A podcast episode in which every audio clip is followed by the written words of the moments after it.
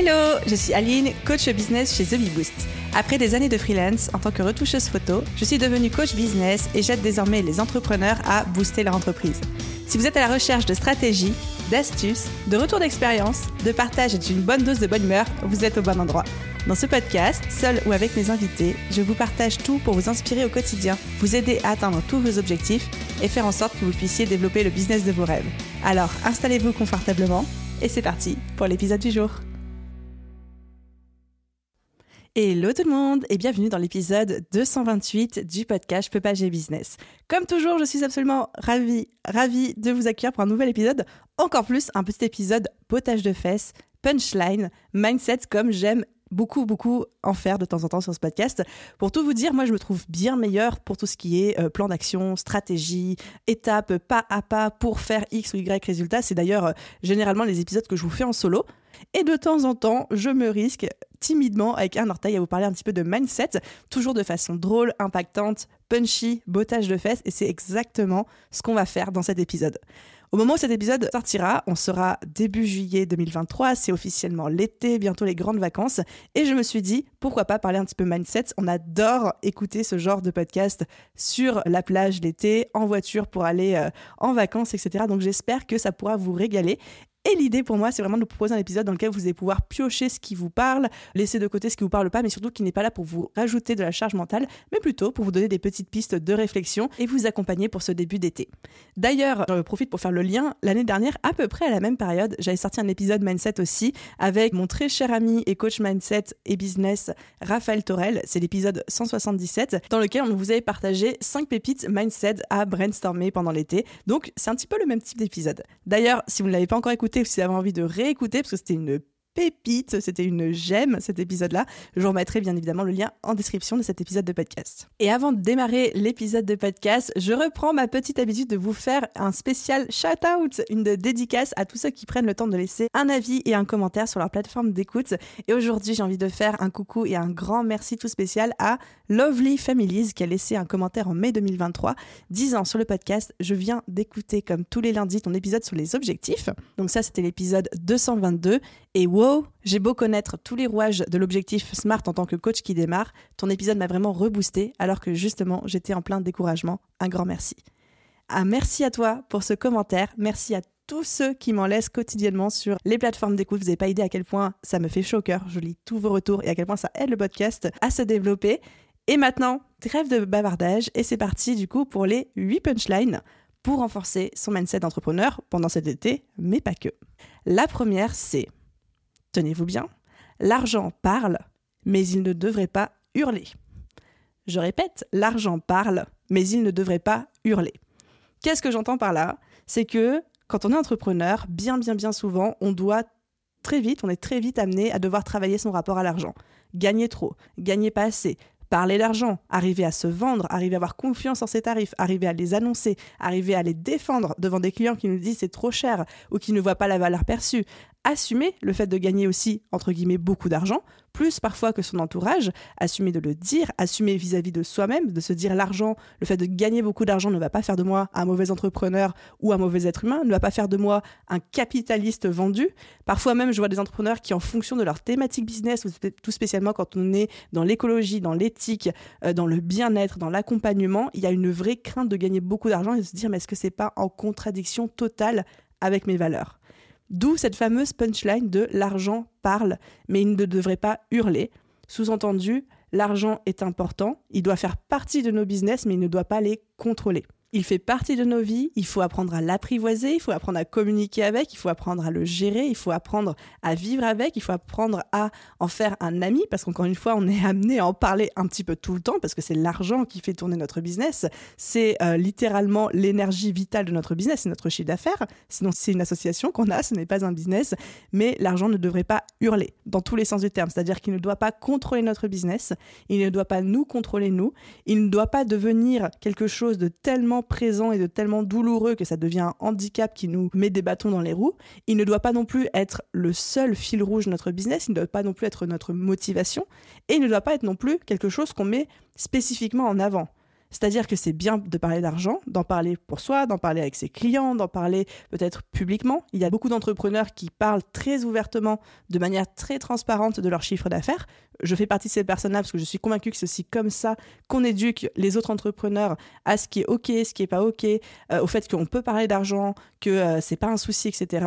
Mais l'argent ne devrait pas hurler, dans le sens où ça ne doit pas devenir le seul moteur, ni le seul discours qu'on tient, et certainement pas le seul facteur de vérité, d'authenticité, d'expertise ou de qualité qu'on agite sous le nez de nos clients, de notre audience, de nos confrères, consoeurs, etc. Donc ça, c'est notre toute première punchline, l'argent parle, mais il ne devrait pas hurler.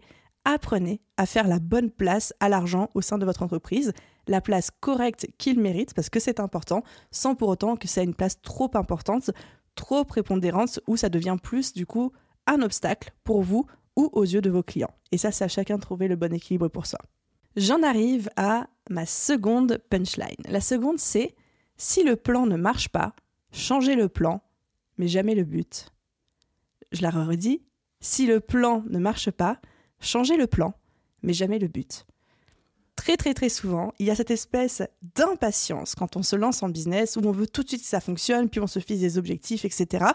Et au final, on n'y arrive pas, ça bute, c'est beaucoup plus laborieux que ce qu'on avait imaginé, on pédale dans la smooth, on a l'impression de ramer, ramer, ramer, et du coup on a l'impression de se dire, bah, je vais revoir mes objectifs à la baisse, ou alors je vais changer mes objectifs, je vais pivoter, je vais plus faire pareil, je jette l'éponge, je vais faire autre chose, je repars dans telle direction, finalement je vais faire du B2B parce que je pense qu'il y a plus d'argent que dans le B2C, alors qu'au fond c'est vraiment du B2C que j'ai envie de faire, etc., etc. Si le plan ne marche pas, changez le plan, mais jamais le but. Généralement, les objectifs que vous vous fixez, ce sont les bons objectifs que vous avez envie d'atteindre au début. Alors certes, c'est OK de changer d'objectif, mais pas parce que le plan d'action ne marche pas. Quand on change des objectifs, c'est parce que notre vision a changé, notre mission change, nos envies changent, notre quotidien a changé, nous, on a changé, on a évolué, ce qui fait qu'on n'a plus envie des mêmes choses. Et là, c'est OK de changer nos buts, c'est OK de changer nos objectifs. Mais on ne change pas un objectif parce qu'on n'a pas trouvé la manière de l'atteindre. Non, ça c'est non. On ne change pas un objectif parce qu'on n'a pas trouvé le plan d'action qui fonctionne pour l'atteindre. Si à un moment vous avez un objectif et que vous n'y parvenez pas, changez votre plan d'action. Ne changez pas l'objectif en soi, ne changez pas la destination parce que soi-disant elle est trop loin ou trop compliquée. Changez juste le chemin que vous allez emprunter. Et il y a mon ami Romain Collignon qui dit cette phrase que j'adore aussi, c'est il n'y a pas d'objectif trop ambitieux, il n'y a que les deadlines qu'on se fixe qui le sont. Il n'y a pas d'objectif trop ambitieux, il n'y a que les deadlines qu'on se fixe qu'ils le sont. Et ça, je trouve ça hyper puissant aussi. Donc, si vous avez des objectifs aujourd'hui, que vous y croyez, que ce sont vos vrais buts, que vous savez que c'est ça que vous voulez faire, ne les voyez jamais à la baisse. Ne rabaissez jamais vos ambitions sous prétexte que vous pensez que c'est trop dur ou que vous n'y arrivez pas. Changez le plan d'action, changez les deadlines, accordez-vous plus de temps, accordez-vous des stratégies différentes, mais ne renoncez pas à vos objectifs sous prétexte que vous avez peur de ne pas les atteindre parce que ça prend plus de temps que ce que vous pensiez ou parce que vous ne vous en sentez pas capable. Bien au contraire. J'en arrive à ma troisième punchline. Le succès n'est pas un gâteau et le partager ne réduit pas votre part. Le succès n'est pas un gâteau et le partager ne réduit pas votre part. Qu'est-ce que j'entends par là? Tout simplement de dire que le succès c'est pas quelque chose de divisible et c'est pas quelque chose qui devrait être secret. Souvent, on pense que sur notre marché, dans notre thématique, dans notre business, d'un point de vue très concret, puis après on parlera du point de vue un petit peu moins, euh, un peu plus intangible, on pense que notre marché, notre thématique, c'est un gâteau et qu'on veut une part du gâteau et que s'il commence à y avoir de plus en plus d'acteurs, donc de plus en plus de concurrents de collègues, de confrères, vous appelez ça comme vous voulez, eh bien ça va réduire notre propre part du gâteau. Déjà, non. Ça, c'est faux. Tout simplement parce que chaque marché, quand vous arrivez dessus, le marché grossit d'année en année. Il y a de plus en plus de gens qui veulent, je ne sais pas, acheter des bougies ou qui veulent euh, faire appel à un graphiste ou qui veulent euh, chercher un coach. Parce qu'on dit toujours, Aline, il y a tellement de coachs aujourd'hui, est-ce qu'il y a de la place pour tout le monde, etc. Est-ce que le fait qu'il y ait de plus en plus de coachs, ça va pas réduire ma part du gâteau dans l'univers du coaching? Pas du tout, parce que chaque année, il y a de plus en plus de gens qui veulent faire appel à un coach parce que c'est quelque chose de plus en plus répandu. Donc en fait, ok, il y a de plus en plus d'acteurs, vous avez de plus en plus de concurrence, mais il y a aussi de plus en plus de demandes. Donc déjà, partager un marché, ne réduit pas votre part du gâteau, bien au contraire. Ça, c'est pour le côté très concret. Et ça, c'est valable pour toutes les thématiques. Et dans le côté un petit moins concret, un petit peu plus intangible, souvent, on a tendance à avoir un petit peu peur, à craindre de partager euh, notre succès parce qu'on a peur déjà qu'il y ait des gens qui nous piquent l'idée, on a peur qu'il y ait des gens qui nous copient, on a peur qu'il y ait des gens qui nous jugent, etc. Et on a peur aussi d'avoir moins de succès par le fait qu'on va le partager autour de nous parce qu'on va en parler. On a peur qu'il y ait des gens malveillants autour de nous. On a peur qu'on s'attire les foudres d'un potentiel karma existant, que sais-je? Mais souvent, on a tendance à avoir un petit peu, ce, pas cette honte, mais ce côté très secret autour du succès. Et c'est là que moi, j'ai envie de vous botter un petit peu les fesses et de vous dire, bah non, pensez que plus vous partagez votre succès, moins vous allez en avoir, ou plus les autres vont vous piquer des parts de ce succès-là, c'est une connerie monumentale.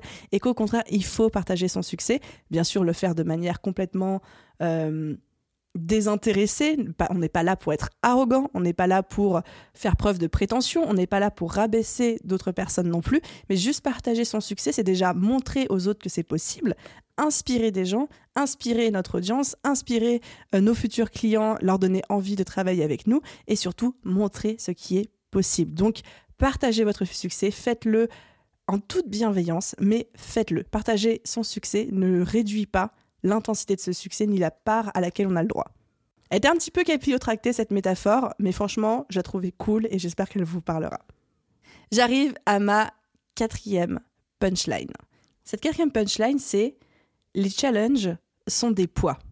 Des poids qui vous musclent pour que vous puissiez ensuite porter votre succès. Je la répète. Les challenges sont des poids. Des poids qui vous musclent pour que vous puissiez ensuite porter votre succès. Et pourquoi j'aime autant cette punchline? Bon, déjà pour la métaphore sportive, certes, mais tout simplement parce que, et ça, c'est quelque chose dont je suis vraiment persuadée, déjà la vie ne nous donne que des challenges qu'on est prêt à relever, où on a les armes nécessaires pour les relever, même si c'est dur, c'est pour ça que ça s'appelle des challenges, mais surtout que ces challenges nous aident à nous forger une personnalité, un mindset, une résistance qui font qu'après on va pouvoir porter notre succès. Et pourquoi je parle de porter notre succès comme si c'était un poids, un fardeau? Parce que avoir un business qui décolle, avoir un business qui réussit, et j'en ai déjà parlé dans de nombreux épisodes de podcast, ça vient aussi avec son lot de problèmes. Ça vient avec son lot de responsabilités. Ça vient avec son lot de charge mentale.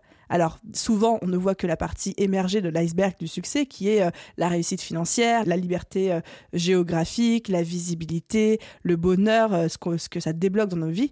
Mais ce qu'on ne dit pas aussi, c'est tout ce qui vient avec le succès, qui est en termes de responsabilité, comme je le disais, de charge mentale, de, de poids aussi sur certaines, certaines choses, de challenge, de problématiques qui deviennent des problématiques plus grosses. Et comme je dis souvent, on a toujours les problèmes à hauteur du business qu'on a.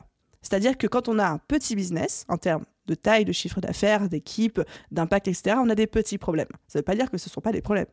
Mais quand on a un gros business, on a des gros problèmes. Vous imaginez bien qu'aujourd'hui, Elon Musk, il n'a pas les mêmes problèmes que euh, moi, et que moi, je n'ai pas les mêmes problèmes que quelqu'un qui est en train de créer son entreprise. C'est juste des échelles. Encore une fois, je ne suis pas là pour minimiser mes problèmes par rapport à ceux de Elon Musk ou les problèmes de quelqu'un qui se lance dans l'entrepreneuriat par rapport aux miens, mais juste bien de comprendre que quand on veut le succès, quand on veut la réussite, quand on veut un business qui explose, il faut être prêt à endosser le succès qui va avec. Il y a cette phrase que je cite régulièrement parce que je l'aime beaucoup, qui est tirée du livre Comme par magie de euh, Elisabeth Gilbert, l'auteur de Mange, Prix, M, roman de fiction, qui a aussi écrit un roman de non-fiction développement personnel qui s'appelle Comme par magie, euh, les secrets pour vivre de sa créativité, que je vous recommande. Et elle dit en fait, avec chaque réussite, avec chaque chose incroyable dans la vie, vient sa tartine de merde, et que quoi qu'il arrive, il faut qu'on soit prêt à manger la tartine de merde qui vient avec l'objectif qu'on vise. Donc, moi je vous dis qu'avec chaque succès, chaque niveau de succès que vous visez aujourd'hui, il y a une tartine de merde qui vient avec, et qu'il faut être prêt à la manger. Et en fait, que tous les challenges qu'on va rencontrer tout au long de notre aventure entrepreneuriale, aussi petits, grands, challengeants, faciles, durs soient-ils, vont nous muscler et nous construire cette carapace, ce mindset d'entrepreneur qui va nous aider ensuite à porter le succès qu'on mérite et le succès qu'on recherche. Et si je fais le parallèle avec ma propre expérience avec The Bee Boost, aujourd'hui, les problématiques que j'ai à gérer, les challenges que j'ai à gérer, j'aurais été mais complètement incapable de m'en occuper, j'aurais été complètement submergée, découragée, dépassée par ça si j'avais eu ces problèmes il y a un an, ou il y en a deux. Sauf que entre-temps, j'ai eu des problématiques, entre-temps, j'ai appris beaucoup de choses, entre-temps, j'ai évolué, j'ai mûri en tant qu'entrepreneur, ce qui font qu'aujourd'hui, bah, j'ai des problèmes, oui, à gérer dans ma boîte, bien évidemment, comme tout chef d'entreprise, Par contre, ça m'empêche pas du tout de dormir la nuit parce que je sais que j'ai la carapace, les épaules, le mindset pour les gérer en toute tranquillité. Donc, si je dois répéter une dernière phrase, la quatrième punchline, c'est les challenges sont des poids, des poids qui vous musclent pour que vous puissiez ensuite porter votre succès. Ne sous-estimez pas la puissance de chaque problématique, chaque challenge que vous rencontrez aujourd'hui dans votre business, parce que dites-vous que c'est ça qui va forger l'entrepreneur que vous serez demain et qui va ensuite pouvoir porter le succès que vous méritez et le succès que vous recherchez. J'en arrive à ma cinquième punchline. Les gens oublieront ce que vous avez dit, ce que vous avez fait, mais jamais comment vous les avez fait se sentir. Les gens oublieront ce que vous avez dit, oublieront ce que vous avez fait, mais jamais comment vous les avez fait se sentir. Et ça, je trouve ça vrai aussi bien pour euh, notre business, notre relation à notre audience, à nos clients, etc., que pour nos relations personnelles, que ce soit avec des gens qu'on rencontre, des gens qu'on fréquente, etc. C'est valable pour tout. À long terme, les gens oublient ce qu'on leur dit, parfois même oublient ce qu'on fait, par contre, n'oubliez jamais comment ils se sont sentis avec nous. Et si à un moment, vous arrivez à créer une expérience client au sein de votre business, au sein de votre communauté, avec les gens qui sont dans votre contenu gratuit, les gens qui sont dans votre contenu payant, euh, quelle que soit la sphère de business que vous regardez, si vous arrivez à faire en sorte que les gens aient une expérience agréable et qu'ils se souviennent ah bah quand je travaille avec X ou Y personne c'est trop fun, c'est trop agréable, je me suis senti bien, je me suis senti compris, je me suis senti coucouné, je me suis senti écouté, je me suis senti considéré, c'est la chose qu'ils vont retenir par-dessus toutes les autres. Et peut-être même qu'à long terme, ils sauront même plus dire exactement pourquoi ni comment ils se sont sentis comme ça, mais c'est vraiment la sensation qu'ils vont garder. Et je peux vous garantir que quand il faudra vous recommander ou alors juste revenir bosser avec vous, vous êtes le premier nom qui va leur revenir en tête. Et à l'inverse, si à un moment vous avez un business où les gens ne se sont pas sentis bien, ne se sont pas sentis considérés, écoutés, prise en charge, en considération, etc. Même si derrière vous avez dit tout ce qu'il fallait, vous avez fait tout ce qu'il fallait, si il reste sur cette sensation désagréable, eh bien c'est littéralement ça qu'ils vont emporter avec eux et dont ils vont se souvenir tout du long. Donc c'est hyper hyper important de ne pas négliger son expérience client, de son expérience abonné, de l'expérience de sa communauté, de faire en sorte que les gens se sentent bien avec vous. Et c'est pas très compliqué. Hein.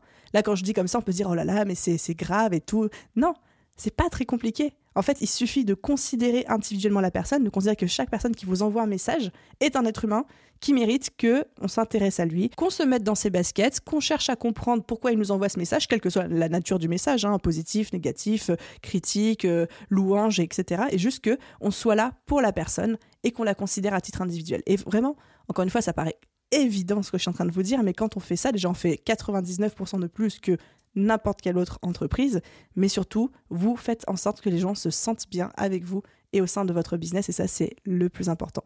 Donc, n'oubliez jamais, les gens oublieront ce que vous avez dit. Les gens oublieront ce que vous avez fait. Donc, même si à un moment vous dites des conneries sur les réseaux sociaux, c'est pas grave. Même si au bout d'un moment vous faites une connerie technique, une erreur, c'est pas grave, les gens oublieront.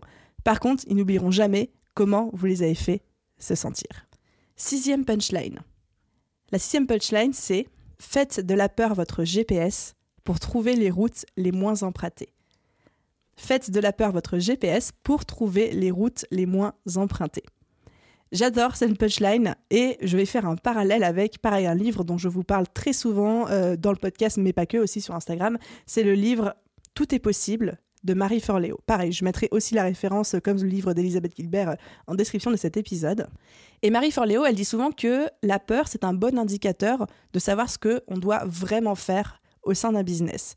Quand un truc nous fait peur, généralement, c'est que c'est là qu'on doit aller, c'est ça qu'il faut qu'on fasse pour pouvoir passer à l'étape supérieure. Alors évidemment, ça, on pourrait le mettre entre parenthèses et on pourrait le nuancer en disant que bah oui, mais si ça nous fait peur, ça ne veut pas forcément dire qu'on doit le faire, etc. Mais grosso modo, vous comprenez l'idée vous comprenez l'idée de dire bah, un truc qui nous fait peur, généralement, c'est le truc qu'on a besoin soit de travailler, soit de faire pour pouvoir progresser, pour pouvoir grandir, pour pouvoir aussi passer littéralement et stratégiquement parlant à l'étape supérieure dans notre business. Et donc se dire faire de la peur notre GPS pour trouver les routes les moins empruntées, parce que généralement ce qui nous fait peur, c'est ce qui fait peur aussi à 90% de nos confrères, de nos collègues, et donc c'est là où ils ne vont pas aller. Et si cette peur c'était notre GPS et qu'on se disait ce truc-là qui me fait peur, ça veut dire que c'est là que je dois aller parce que j'ai peur de ça, je vais me challenger à le faire parce que je sais que ça va me rendre service à long terme, mais surtout que parce que ça fait peur, 99% des autres n'y vont pas. Et moi, je vais y aller. Et du coup, je vais pouvoir me différencier.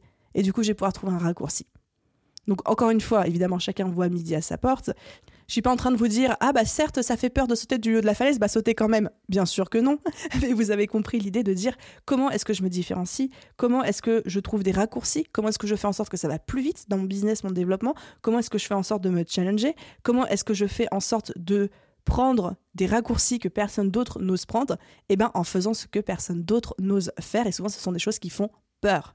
Donc utilisons notre peur comme un GPS qui nous montre la meilleure direction pour nous et surtout les routes les moins empruntées, c'est-à-dire les meilleurs axes de différenciation dans notre marché, dans notre thématique. J'arrive tout doucement à la septième punchline. C'est bientôt la fin de cet épisode.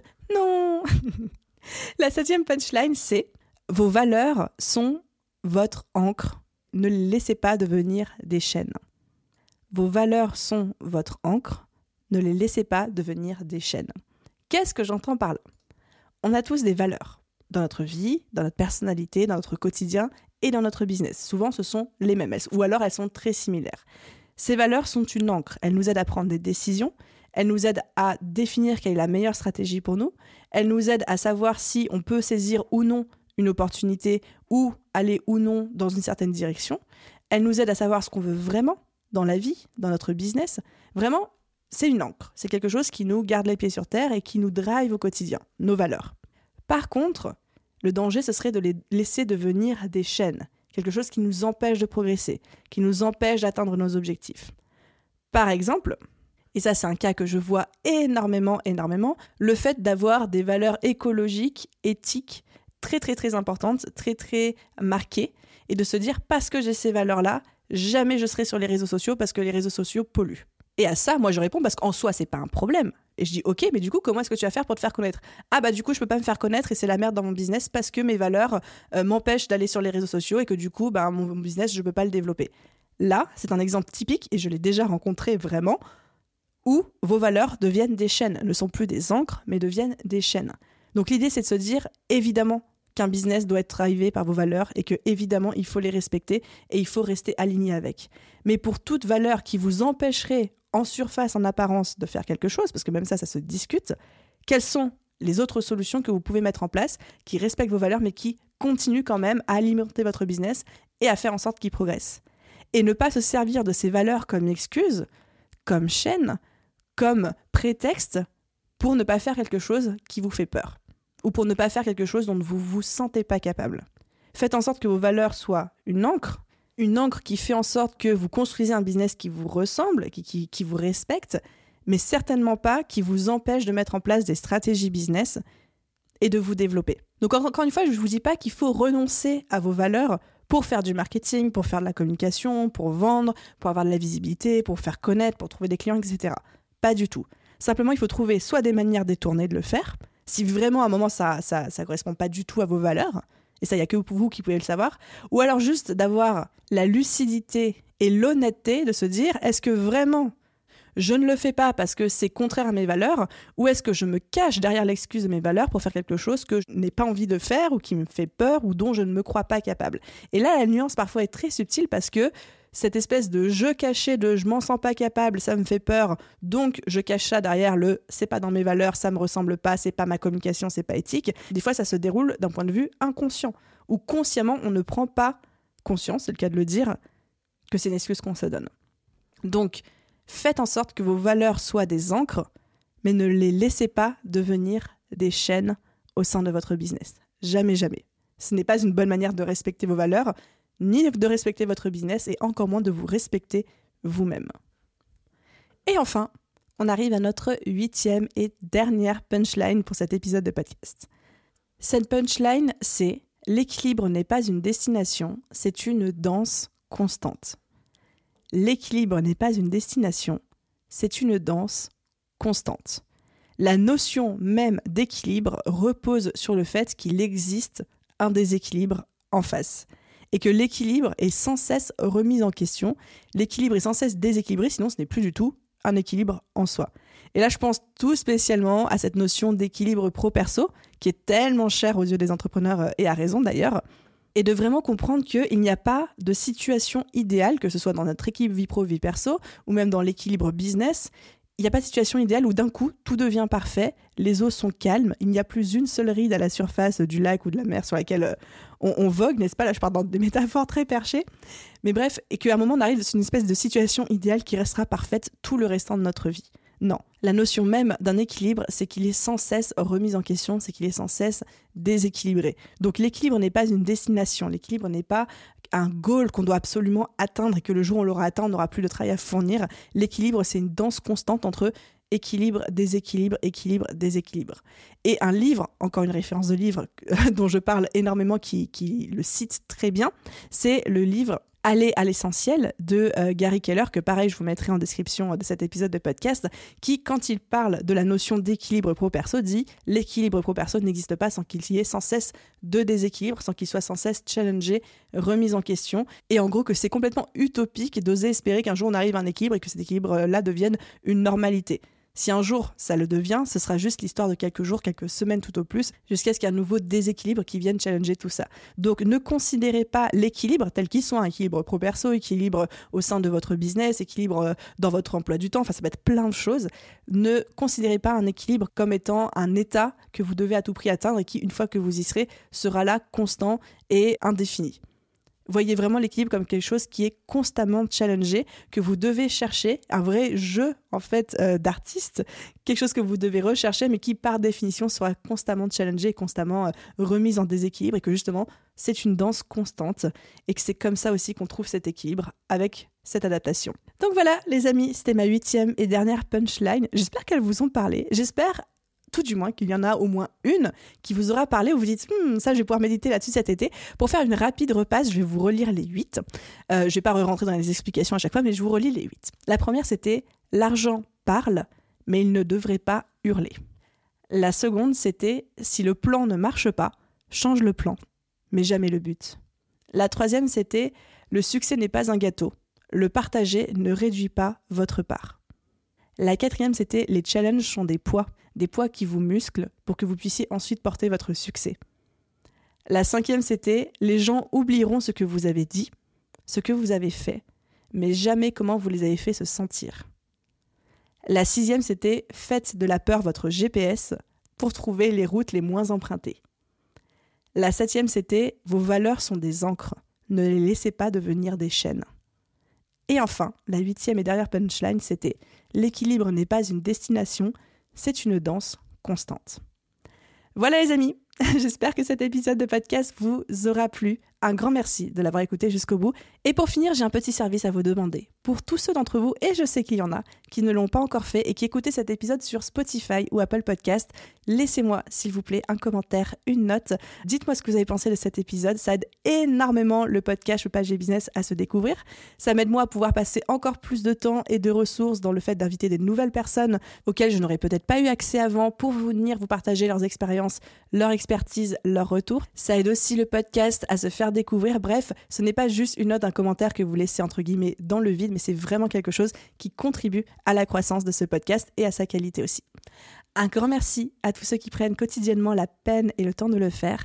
Et à vous tous, je vous souhaite une merveilleuse journée, soirée, après-midi, nuit, où que vous soyez, et je vous dis à très vite dans un prochain épisode.